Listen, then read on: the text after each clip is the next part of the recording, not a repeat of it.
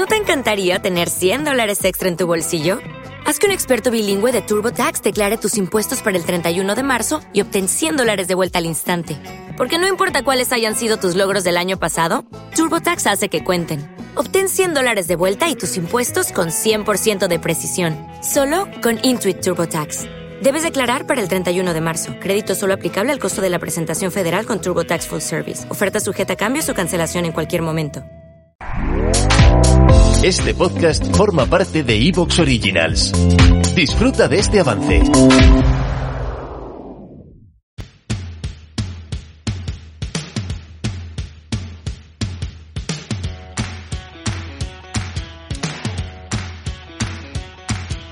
Muy buenas, mi nombre es Carlos Ocaña y te doy la bienvenida al podcast Estoy Sano, un podcast donde aprenderás sobre el apasionante mundo de la nutrición, la ciencia y la salud.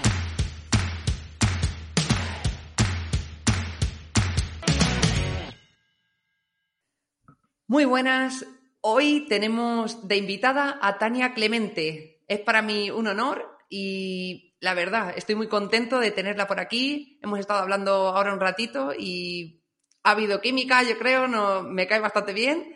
Y vamos a ver qué nos puede contar sobre la alimentación infantil. Pero lo primero, me gustaría que si pudieras eh, te presentaras un poquito para que la gente te conozca. Claro, hola Carlos. Bueno, encantada de, estar aquí contigo. Como dices, eh, ha habido muy buena química, o sea que, nada, muy contenta. Eh, pues nada, mi nombre es Tania Clemente y yo soy dietista em, especializada o me dedico principalmente a trabajar con, familias. ¿no? Comúnmente se dice a la alimentación infantil y bueno, es verdad que yo a veces también utilizo un poco ese término para que la gente entienda lo que hago, pero bueno, para mí eh, es indisociable, ¿no? no tiene mucho sentido hablar de alimentación infantil, prefiero hablar de familias porque el cambio siempre tiene que, que empezar en el núcleo de la familia.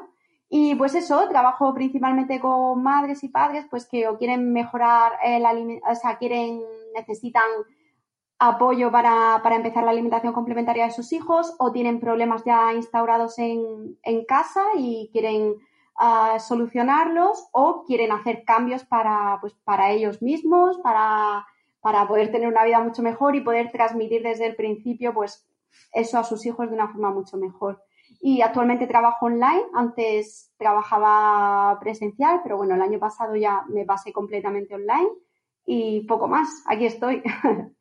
Muy bien, Tania. Bueno, la primera pregunta es eh, ¿por qué debemos de preocuparnos de la alimentación infantil y qué consecuencias tiene para ellos eh, pues seguir una alimentación que no es la adecuada?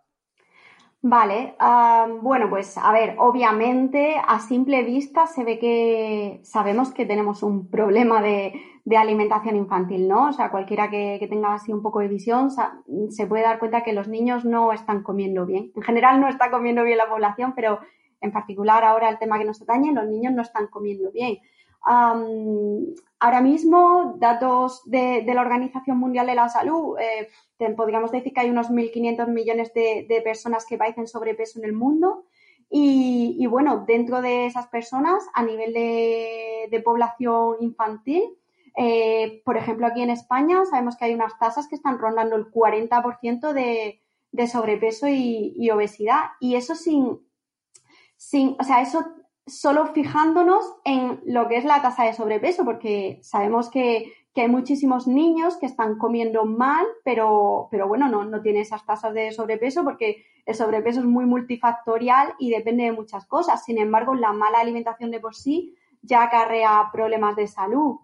Ah, ¿Qué problemas? Pues los que se empiezan a ver en los estudios. Bueno, sabemos que hay asociaciones entre la mala alimentación infantil y y problemas tipo, ah, de tipo cardiovascular, hipertensión, dislipemia. Sabemos que hay diabetes tipo 2 cada vez más en población infantil, cuando antes era una enfermedad que, solo existía en la, en la edad adulta.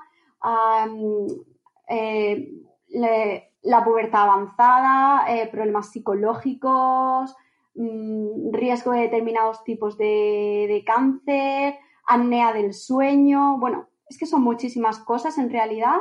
Y luego, sobre todo para mí, eh, lo más importante es que em, esta mala alimentación infantil ya predice el riesgo de sobrepeso y, obesidad en la edad adulta.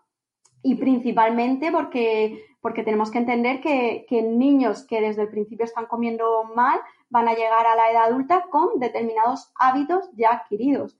¿Vale? Si, si vemos los hábitos como lo que son, que son aprendizajes que, que vamos creando a nivel neurológico, Ah, y que cada día se van reforzando más y más y más, pues podemos entender que un niño que lleva, mm, llega a los 30 años desayunando durante esos 30 años cada día un vaso de colacao con azúcar y, galletas, pues mm, es un hábito que, difícilmente vamos a poder quitar en la edad adulta.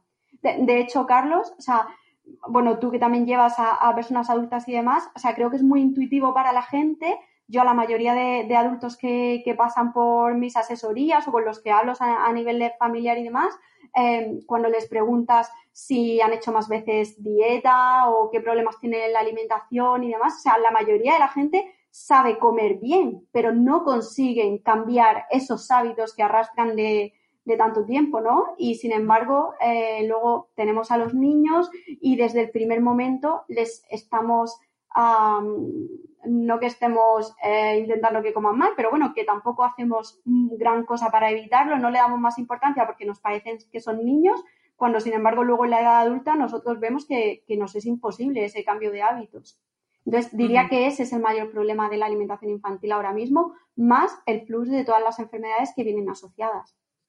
Claro, claro. Eh, además, es que eh, vemos Mm, únicamente lo que podemos ver a simple vista, el tema del sobrepeso. Pero, como bien has dicho, no vemos todo lo que hay detrás. Por ejemplo, los hábitos y que hay otros, eh, por ejemplo, la alimentación insana tiene otros efectos más allá del peso.